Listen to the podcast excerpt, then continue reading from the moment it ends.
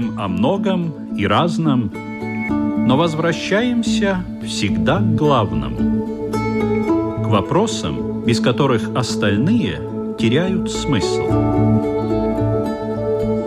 Беседы о главном на Латвийском радио 4.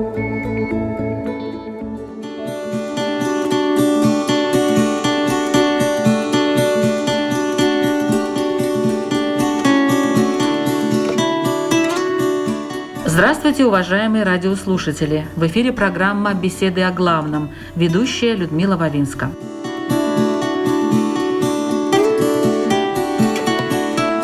Наверняка у каждого человека бывало так. Полно энергии и готов горы свернуть.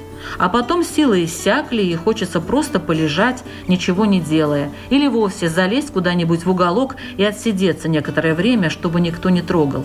Знакомая картина – Энергия, дающая силы, приходит и уходит по своим законам, которые желательно знать и уважать. Сегодня в беседах о главном мы не будем касаться физиологического аспекта этого вопроса, а обратим внимание на то, что силы у нас могут появляться даже тогда, когда кажется их и быть не должно. И в другом случае человек и правильно питается, ведет здоровый образ жизни, все у него вроде бы в порядке, а сил нет – в общем, давайте узнаем, откуда же берутся у нас эти силы, какая энергия подпитывает нас в разных жизненных ситуациях и можем ли мы сами контролировать этот процесс. Наша тема сегодня – энергия, где взять силы. В эфире Латвийского радио 4 со мной еще два участника программы. Это раввин Юрмальской еврейской общины Шимон Кутновский-Ляк. Добрый день. Добрый день и буддист, руководитель Центра медитации Вихара Игорь Домнин. Здравствуйте. Добрый день. Ну что ж, начинаем разговор.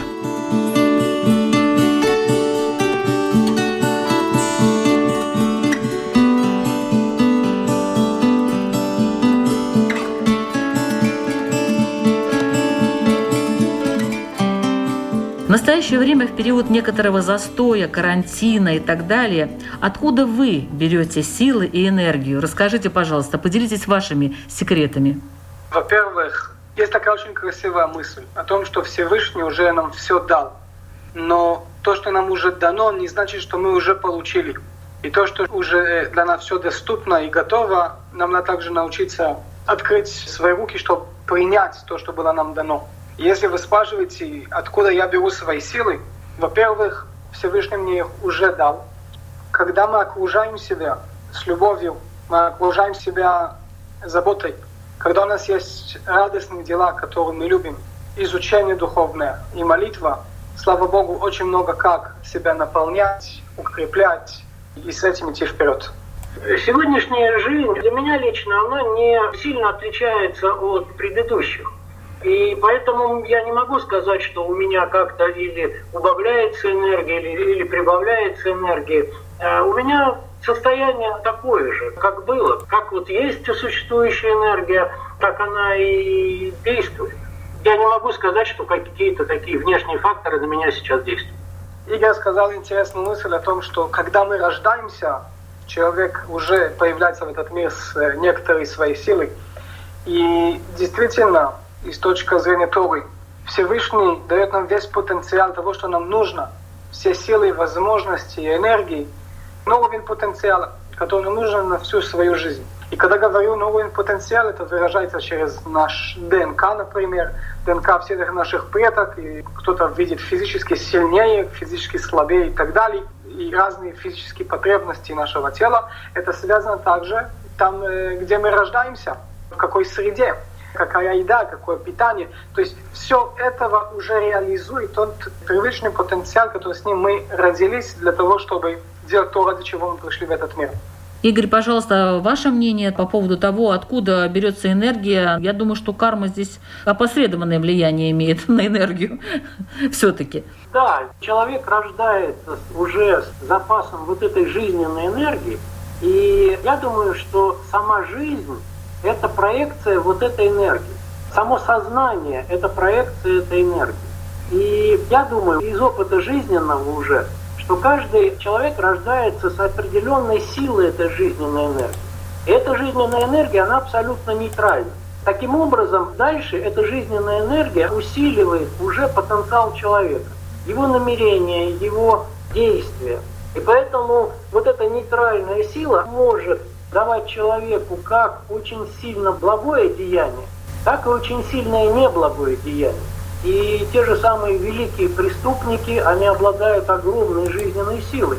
Но бывают и святые, которые тоже обладают жизненной силой. Поэтому вот эта энергия – это нейтральная вещь. А дальше наша задача использовать эту энергию.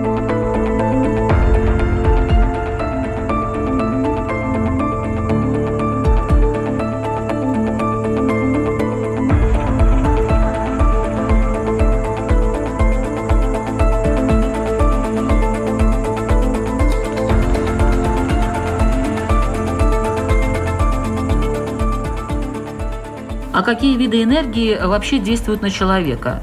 Ведь божественная энергия, опять-таки, можно ли ее как-то определить? На человека действует первое – это своя личная энергия, а второе – это энергия мира, энергия общества, или, будем говорить так, энергия коллектива.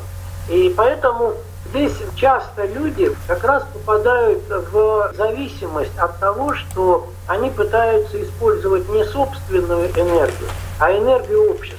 И так называемый синергетический эффект, когда, допустим, два человека находятся, то энергия, она усиливается у людей.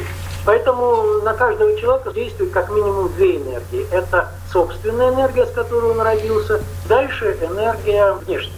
Шимон, что вы по этому поводу думаете? Если мы говорим здесь, о, что на нас влияет, все на нас влияет на самом деле. Единственное, что надо помнить, что все на самом деле создано из одного источника. Все, что на нас влияет, итоги из одного источника от Творца. И даже если, вот, например, сегодня солнце сияет, оно на нас влияет, абсолютно да. Так мы объясним это через витамин D, мы объясним это по-разному. Да, настроение поднимается, больше энергии, хочется двигаться, хочется выйти из дома и так далее. И это то, что влияет на большинство людей также. То есть это на нас влияет, но это тоже влияние от Всевышнего. Это все влияет на тот изначальный потенциал, который каждый из нас рождается с ним, для того, чтобы могли делать свои дела. Также из этого, если я зашел к разговору с человеком, который злится на данный момент, его злость или ее злость тоже будет на меня влиять. Это тоже энергия, которая на меня влияет. Абсолютно да. Из этого мудрецы говорили, человек, который злится, с ним лучше не общаться в данный момент. Подожди, пока человек остынет. Так что постоянно есть некоторые влияния и какое-то взаимовлияние между нами и нашим окружением, начиная, конечно, с природы, люди. И в конце концов у каждого человека есть три направления отношениях. Отношения с самим собой, отношения с сообществом и природой, и, конечно, отношения между нами и Творцом. Все это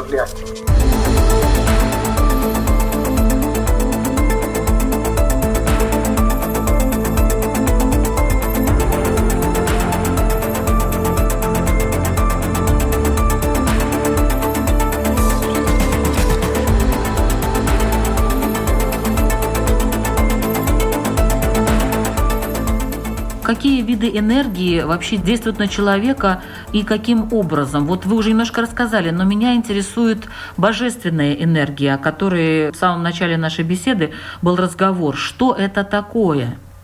Вообще в восточных традициях очень широко используются техники и работы с божественными энергиями, с потоками, это называется потоки, жизненные потоки, они по-разному называются. Но удивительная вещь, что вот в этой всей небольшой э, восточной традиции именно классический буддизм, буддизм Херавада, к которому я принадлежу, он вот эти потоки не рассматривает. И мне поэтому очень трудно говорить с точки зрения традиции. Я буду говорить с точки зрения личного опыта. Божественные вот эти потоки, божественные энергии формируют внутри нас вот эту внутреннюю силу, или мы можем сказать силу воли ту силу, с помощью которой мы преобразуем вот этот вот внешний мир.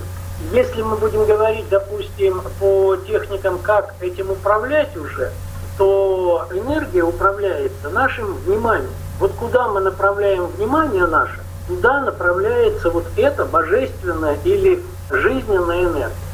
Что по этому поводу говорит иудаизм? Можно сказать, что в иудаизме, особенно когда мы углубляемся через мудрости Кабалы, есть одна аксиома. Есть Всевышний, и он бесконечный, и эта бесконечность – это абсолютное наполнение. Это есть Всевышний. Реализация этих благ, реализация, это невероятное наполнение реализуется через, можно сказать, некий сосуд. Вернуться из этой аксиомы к нам обратно, каждый из нас является этот сосуд. Некий сосуд, который реализует эту необыкновенную бесконечную энергию. Из-за этого также в каждой из нас эта энергия начинается на уровень души. Я помню, где-то читал, что даже кто-то сумел сказать, сколько грамм душа весит. Знаете, что есть разница? Человек, который почти ушел из мира, и секунду после того, что закончил свою путь в этом мире, есть даже отличается по несколько грамм в своем весе. Это душа, которую на иврите мы называем хелек элохай нимал, часть самого Творца, как камушек из горы. Это то, что несет с собой эту энергию жизни. Без души нету ничего другого. Из этого в самой материи нету движения. Это просто тяжесть, это просто то, что мы называем лень и так далее. А сила, энергия — это то, что душа несет к этому телу.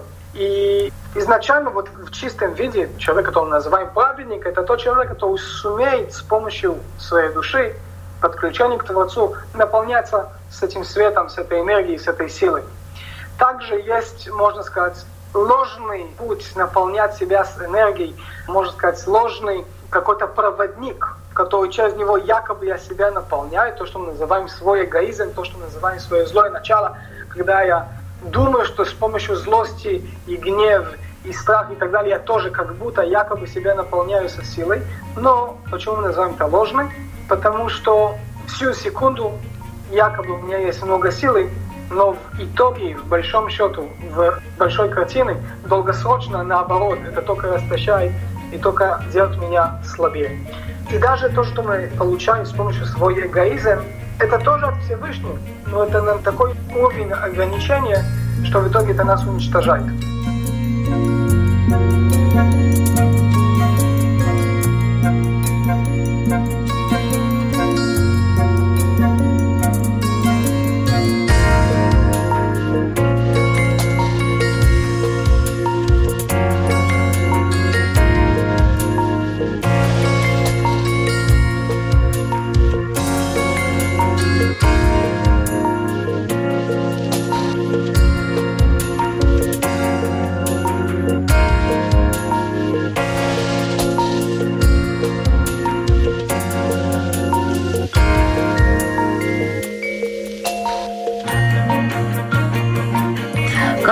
Интересно, переделать вот эту энергию добра, о которой вы говорите, в энергию зла? Где происходит эта трансформация? С чем это связано? Почему человек получает божественную энергию добра? Я уже ответил, я думаю, если я помню правильно, Игорь же сказал, что эта энергия, она нейтральная, дождь. Верно, дождь сейчас будет дать воду растениям, но какой семя ты сажал, то, что ты получишь. Если там ядовитое растение, то ты получишь яд. А если там яблони, у тебя будут яблоки.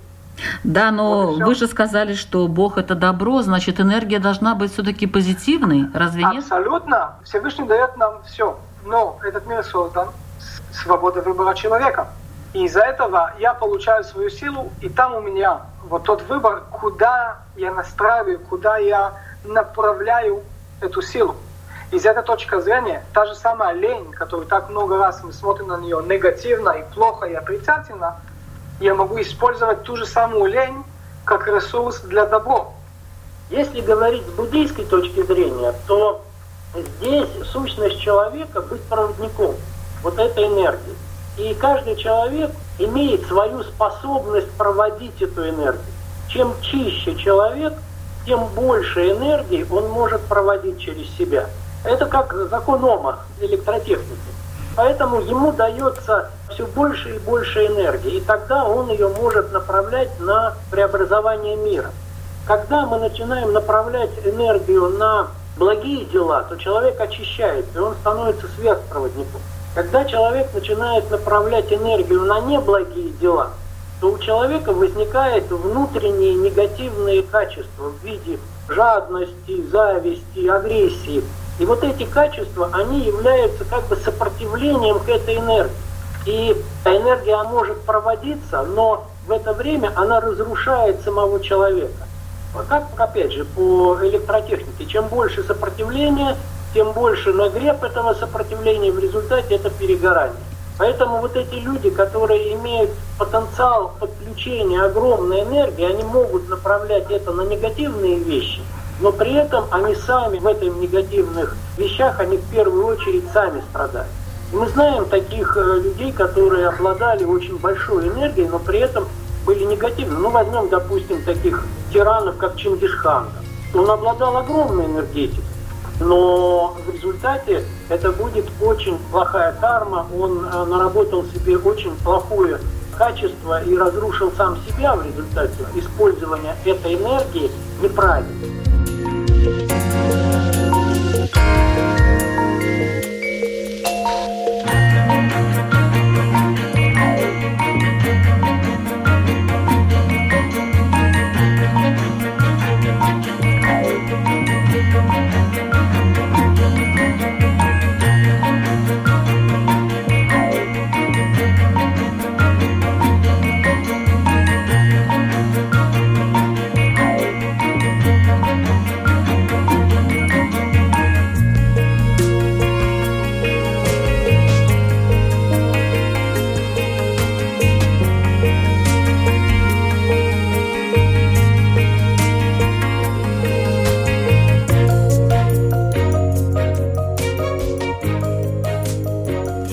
Уже поняла, что ответ на вопрос, как человек должен распоряжаться своей энергией, он уже дан, этот ответ. Только в положительную сторону. И таким образом энергии, ну, по крайней мере, с точки зрения буддизма, у этого человека будет больше. Наверное, также и у, в иудаизме, уважаемый Шимон. В итоге все в наших руках. То есть есть то, что на нас влияет, куда мы родились и так далее. До какой-то уровень наша реальность создается для нас, и это уже другой разговор. И дальше это уже моя путь и моя работа для того, чтобы чего-то трансформировать. Я видел сегодня интервью невероятной одной женщины, которая родилась в Аушвиц. Пять недель, как лагерь Аушвиц-Фиркенау был освобожден. Она родилась, 44 год, 21 декабря, если я правильно помню. И время беременности матери там Менгеле еще э, свои опыты делал на маму. И она родилась один килограмм ребенок, который родился один килограмм, пять первых недель жизни, конечно, жестокий, и вся беременность была жестокая, это само собой. Выжили. Эта девочка до 7 лет не могла ходить, насколько слабая она была. То есть плакать вообще мы не говорим. Даже плакать не было сил у этой девочки. Первые шаги ее были в 7 лет.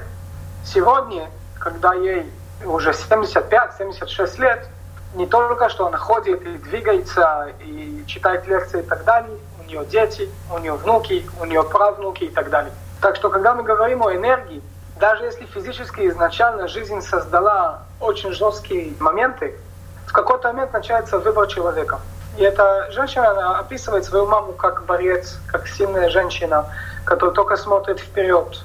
И так она росла. Она росла с этим духом, она росла с этим пониманием – и э, когда говорят эту клишу, банальные слова, что если тебе дают лимон, сделай от лимон лимонады, но действительно есть люди, которые так и это делали. То есть в итоге я понимаю, что не просто так я родился где-то, не просто так я нахожу себя в какие-то ситуации. И слава Богу, то есть то, что нам дана Тора, это мудрость и заповеди Торы, это действительно инструментария для того, чтобы помочь нам, помочь каждому из нас пройти эту трансформацию, пройти дальше, осознать, что случайности нет, внутри есть вся сила, которая нужна. И даже если я вышел в голод, все равно я смогу в итоге добиться все, что нужно для того, чтобы восстановить и реализовать тот бесконечный потенциал, который есть во мне.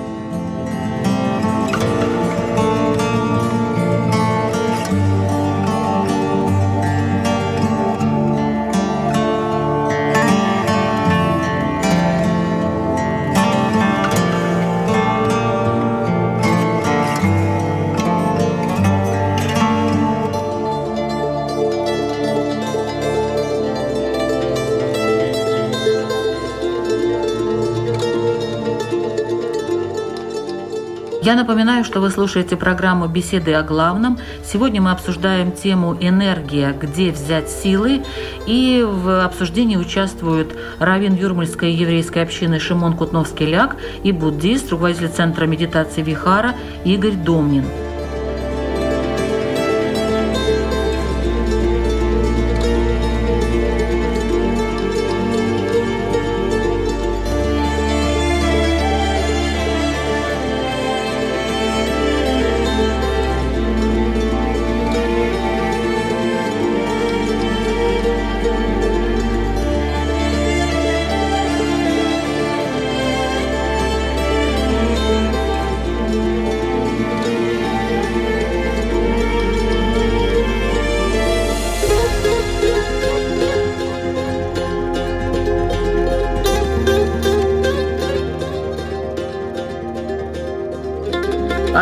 Можно взять эти силы? Бывает так, что некоторые люди пытаются подзарядиться, как бы им не хватает этих сил, этой энергии, подзарядиться от других.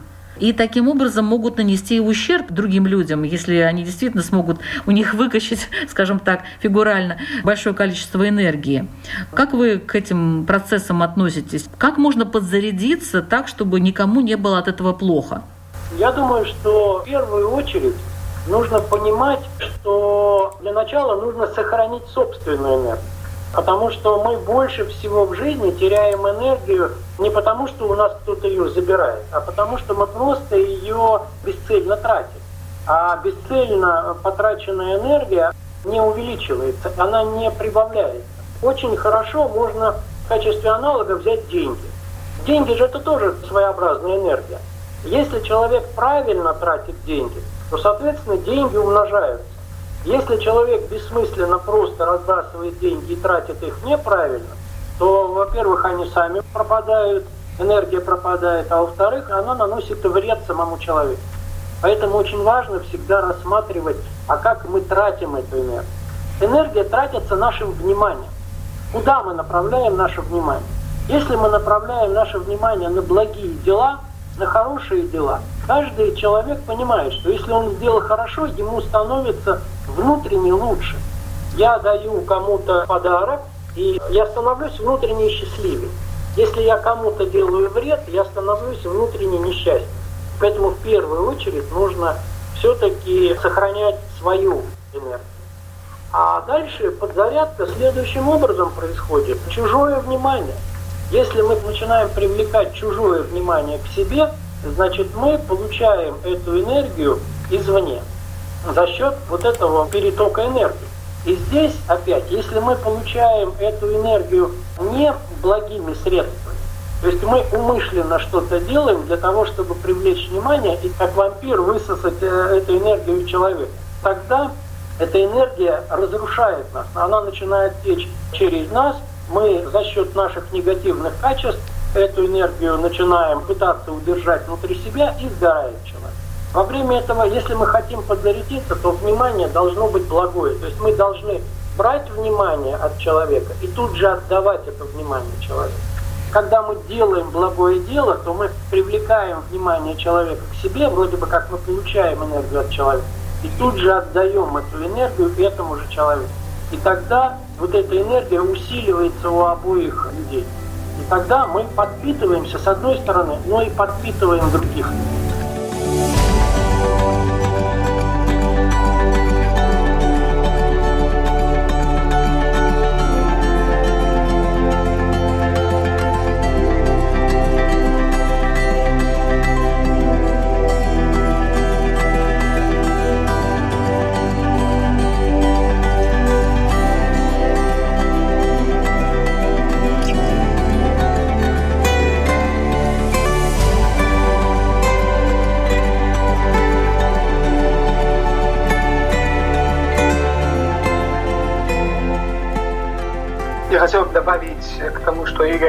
Описал нам, что действительно эта энергия нас разрушает, потому что это ложный способ получить энергию. Это как, не дай бог, наркотик, который человеку кажется вначале, что они ему помогли, они ему дали силы, они дали ему энергию, но в итоге они от него будут отбирать в разы больше, чем дали ему изначально. То есть он истощает себя в том числе. И в тот момент тоже, что всегда ты будешь зависеть от других, ты не сможешь сам генерировать, ты не сможешь сам себя наполнять по-настоящему. И из-за этого то, что, например, Рамхаль нам предлагает, когда у нас нет силы, когда мы чувствуем себя тяжелыми, когда мы чувствуем себя пустыми, он предлагает двигаться. Он говорит так, когда у нас есть энергия, есть вдохновение, есть воодушевленность, мы будем двигаться, есть желание жить, есть желание делать. И это внутренний огонь горит, конечно, и она нас выталкивает и толкает к действию. И это замечательно. Как раз когда не хватает вот этот огонь, одно из вещей, который помогает зажечь этот огонь вновь, расширить ее, увеличить ее, это наше движение. И на английском говорят fake it till you make it. Не знаю, если вы слышали эту мысль, fake it till you make it. То есть делай, как будто у тебя есть, и в итоге станет. Говорят, например, если человек очень грустный, если он будет держать улыбку, насильно держать улыбку на лице примерно минута, спустя минута адрофины э, начинает распространяться в мозг, и улыбка уже не так уж и сложно держать на лице. То же самое. Нет энергии. Заставить себя, потому что вот то, что я себя заставил, начинает пробуждать эту внутреннюю огонь внутри меня. Кроме этого, конечно, это вдохновение, воодушевление и возвращаться обратно к источнику наполнения, то есть ко Всевышнему. Как это делать? Слова Торы. Мы знаем, что Тура — это слова Всевышнего нам. Когда я занимаюсь этими словами, присоединяюсь обратно к источнику, и оттуда я могу себе наполниться вдохновением, воодушевленность, с пониманием и желанием, которые я смогу идти и реализовать и обрабатывать в энергию, в силу и в движение. А вот, скажем, окружающие люди, они могут как-то помочь наполниться энергией, по вашему мнению? Абсолютно да. То, что нам необходимо окружение, с кем можно делиться и от кого можно получить, этот симбиоз, он очень-очень важный, без него никак. Теперь, то, что Тора нас учит, что очень важно, чтобы у нас был учитель. Например, в главе недели, которую мы читаем в этом периоде, называется Тазрия и Мецура. Это две главы в третьей книге из пяти книги Моисея. И они описывают э, разные случаи у людей, у кого есть проказа, царат, ужасная болезнь. Скорее всего, проказа сегодняшняя, это не то, что было тогда, неважно. И говорится там, что человек, у кого была проказа, должен отойти от всех, он должен выйти из социума и восстановить себя – из духовной точки зрения, из моральной точки зрения, физически в том числе и так далее. Единственный человек, с кем он да, общается, это со священником. То есть мудрецы понимали, что, конечно, надо идти к врачу, и надо себя кормить, надо спать, заниматься спортом и так далее. Тем этим, для того, чтобы по-настоящему себя восстановить, если я понимаю, что любая слабость, любая болезнь, любое опустошение, есть тоже духовная причина, которая вела к этому. Надо работать над этим. Из-за этого то, что было общаться с учителем, с, хоть чуть-чуть более духовным человек, чем я, человек, который может вдохновить, поделиться, услышать, поддерживать в правильном образе, дает очень-очень много. Дальше. Для восстановления, как мы сказали, от Рамхала, от книги «Путь праведных», нам надо двигаться самим. Как это делать? Искать, кому я могу быть полезным как я могу делиться, как я могу помочь, кого я могу поддерживать, потому что вот это движение как раз вытаскивает меня из той ямы, из той черной дыры, которую, возможно, я в нее упал.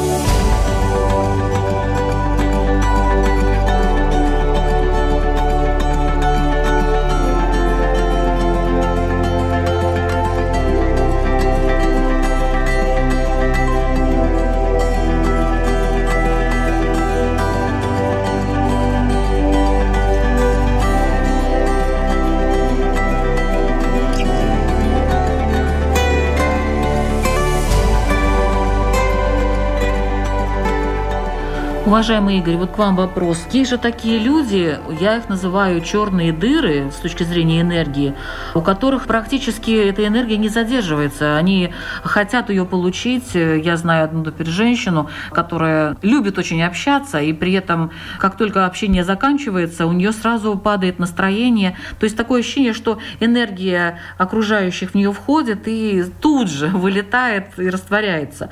По разным причинам могут быть такие вещи. У нее в частности, произошел э, такой случай трагический в жизни. У нее погиб ребенок, и вот она осталась и очень э, скучает по этому ребенку, и очень переживает. Ну, видимо, из-за этого. То есть не всегда это желание злого человека у кого-то что-то там получить. То есть бывают разные ситуации. Вот если, скажем, человек осознает, что вот он э, не может эту энергию как-то остановить, она проходит по разным причинам через него, и он опять оказывается без сил. Можно ли ему как-то помочь? Что-то вы можете ему подсказать? Я думаю, что здесь основная проблема в том, что человек пытается найти энергию не внутри себя, а снаружи, у других. И когда он подходит с этим к другому человеку, то он пытается сосредоточить внимание того человека только на себе. И все это сосредотачивается только на себе, и возникает вот этот внутренний очень сильный эгоизм. И тогда эта энергия, которая приходит от того человека, или вообще от коллектива, или вообще жизненная энергия, которая приходит к нему, она улетучивается. Она, правильно вы говорите, она уходит в черную дыру. Здесь, мне кажется, единственный выход – это попытаться внутри себя заставить, как правильно сказал Шимон, улыбнуться, силой улыбнуться, и заставить себя передать добро другому человеку. Внутренне полюбить другого человека в этот момент, когда ты находишься рядом. Внутренне отнестись к нему с очень добрым чувством, постараться передать это доброе чувство. Это может быть с очень большим усилием, может быть в первый момент это может выглядеть ненатурально, но правильно, как опять Шимон сказал, через 10-15 секунд вот это усилие запускает внутренний мотор энергии. И вот эта вот энергия, которая возникает внутри, она начинает усиливаться с тем человеком. Поэтому самая главная задача здесь не пытаться опереться на того человека, а пытаться дать что-то этому человеку, помочь этому человеку. И тогда у нас возникает наша собственная жизненная сила. Легко, конечно, сказать помочь, когда у самого нету сил. Это... А вот здесь как раз и стоит вопрос о силе воли. То есть нужно собрать кулак вот эту силу, которой у нас не хватает на целый день, собрать ее на одну минуту хотя бы и заставить в эту минуту себя что-то сделать. По-другому не может быть, потому что никто другого вытащить не может. Мы не можем накормить другого человека, мы можем дать только ему еду, а съесть человек должен сам. И здесь то же самое, можно помочь этому человеку создать условия, при которых этот человек найдет в себе крупинку силы и начнет сам восстанавливать. А нельзя затолкать человеку эту силу внутрь тела. Каким образом?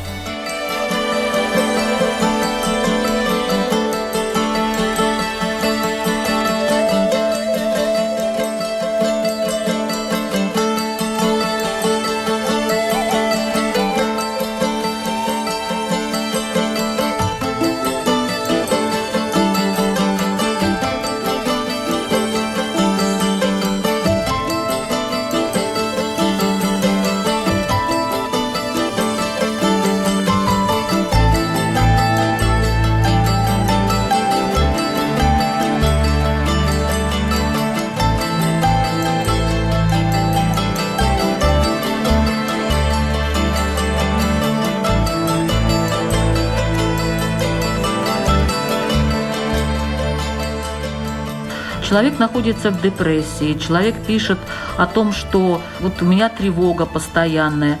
Это человек лишен энергии. Может ли как-то он выйти из этого состояния? Таким вопросом я буду очень аккуратный, потому что иногда есть то, что называется клинический вопрос. И здесь надо уже и медицинская помощь в том числе. Или там, например, у тебя есть то, что называется пострадовая депрессия и так далее. То есть есть разные причины гормональные, которые на нас влияют, и параллельно с духовной работой, изучением медитации, молитвы, конечно, надо, если это, например, женщина, которая родила, выспаться и наесться и так далее, и получить физическую помощь, и где-то психологическую помощь, и где-то даже какие-то лекарства, и, возможно, даже какие-то гормоны. Тем сказано, если человек просто есть некая депрессия и пустота, которая является выражением нашего эгоизма в конце концов, это значит, что я отключен от замысла творения. Это значит, что я отключился от Творца. То есть солнце сияет, но я почему-то из-за каких-то неправильных действий, решений, мыслей, обстоятельств и так далее, я закрыл шторы у себя дома. И теперь у меня темно и холодно и печально в своем доме. Из-за этого вопрос такой, как я открываю эти шторы? Теперь, если я буду сидеть весь день и звонить людям, чтобы меня жалели, чтобы меня дали энергию и так далее, шторы никогда не откроются. Надо их открыть. Теперь, если рядом со мной есть такие люди, иногда надо зайти и для них открыть эти шторы, хоть в первый раз человек умирает из голода, хотя первый раз дай ему рыбу съесть, только потом удочку дай. А в более легкие моменты, моменты пустоты, которые так много из нас, возможно, даже все мы иногда проходим, если у меня есть как раз в моей жизни практика, которая она постоянная, это как раз то, что нам помогает. Начиная со спорта и правильное питание, идти спать и так далее. С кем-то поделиться и помочь. Или хоть, знаете, что взять швабру и просто помыть полы дома. Вы не поверите, как это много раз помогает выйти из какой-то пустоты и слабости и к тому, чтобы дойти к молитве, к изучению, то, что мы можем называть медитация, которая действительно очень много дают. Это может выражаться как молитва словами, мыслями, музыка в том числе. То есть есть действительно так много. Из-за этого я сказал несколько минут назад о том, что той фигурой, которую мы называем некий духовный учитель, наставник, духовный пример, который может помочь мне дать какое-то направление в этом вопросе.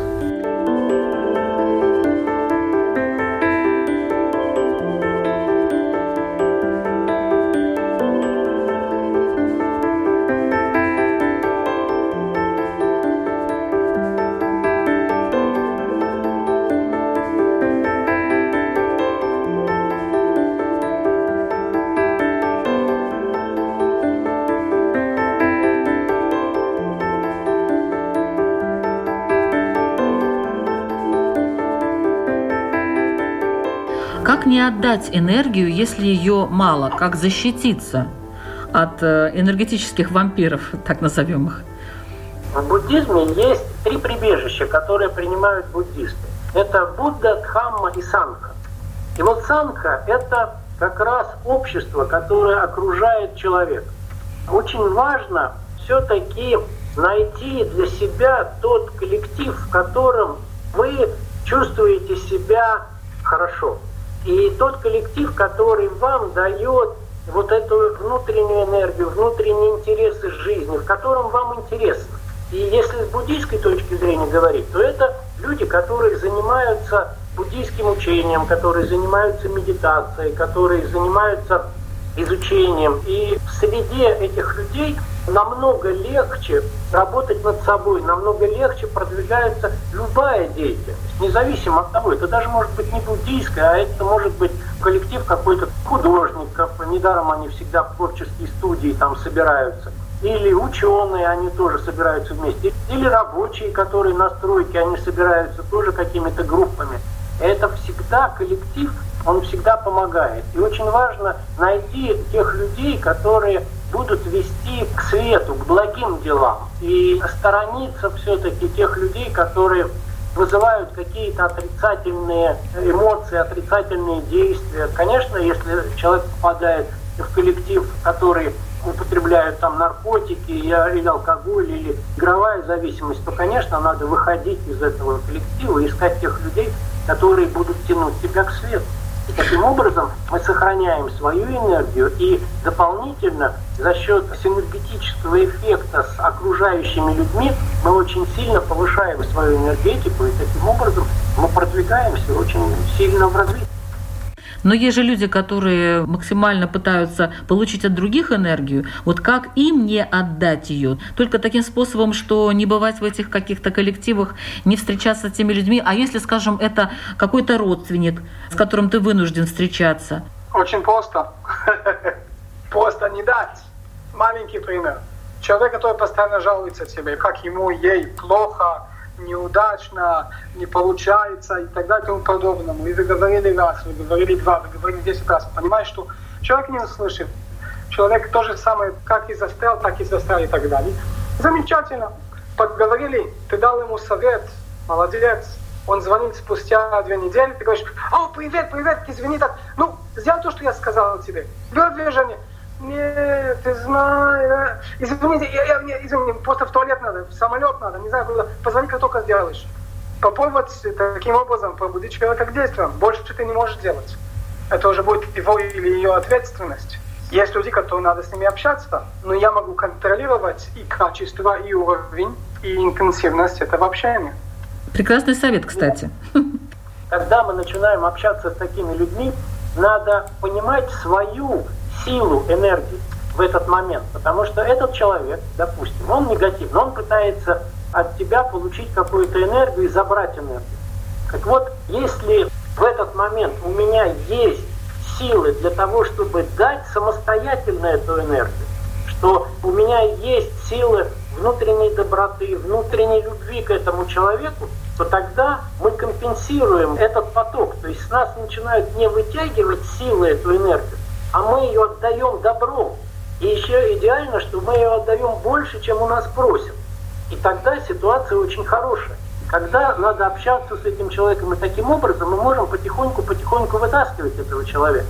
Но здесь очень опасность такая, что мы можем ввязаться в такой разговор, не имея самому достаточной силы в этом.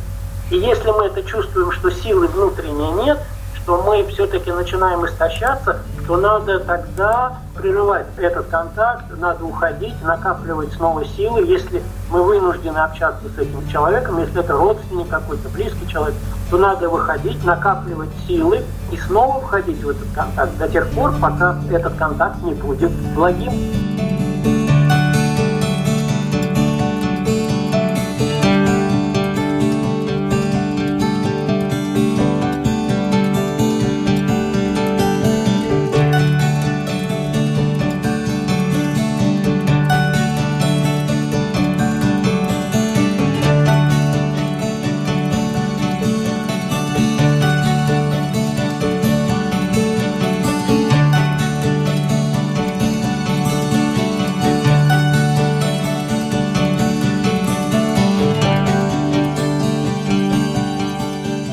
Спасибо большое за такой интересный и содержательный разговор, который сегодня у нас получился по теме «Энергия. Где взять силы?». И в заключение я хотела бы попросить вас, уважаемые участники, задать свои вопросы нашим радиослушателям, чтобы радиослушатели задумались и ответили на них для себя сами. Пожалуйста, Равин Шимон Кутновский-Ляк. Тот период времени, который в нем сейчас живем, где для многих порядок дня совсем-совсем сейчас другой. Много людей в дома, работа меняется, много потеряли работу и так далее. Как раз как такие моменты, которые, к сожалению, как кажется, помогают тушить ту внутреннюю огонь, меньше начать двигаться, меньше на чем заботиться и так далее. Такой челлендж, если можно сказать, такой вызов всем нам, а не вопрос в том, что можем ли мы даже в этой новой ситуации создать себе тот дневной режим, расписание, движение, который хоть шаг за шагом, хоть какой-то минимум необходимость движения, который поможет нам пробудить вновь ту внутреннюю огонь внутри каждого из нас. Спасибо. Буддист Игорь Домнин. Сейчас очень хорошее время изучать самого себя. И вот изучать можно разными способами, в том числе посмотреть, а насколько сейчас вот в режиме вот этой самоизоляции, когда вы каким-то образом отделены от других людей, насколько вы сами имеете свою собственную энергию. Или вы эту энергию потребляете от других людей. Насколько она у вас уменьшилась, а может быть наоборот увеличилась. Если она уменьшилась, ваша энергия, то надо подумать, каким образом ее восполнить сейчас. Таким образом, надо заниматься самим собой и восполнять эту энергию, и не надеяться на получение энергии от других людей. Спасибо большое. Вы слушали программу «Беседы о главном». Мы звучим каждую среду в 2 часа дня на Латвийском радио 4. Ведущая Людмила Вавинска. До свидания.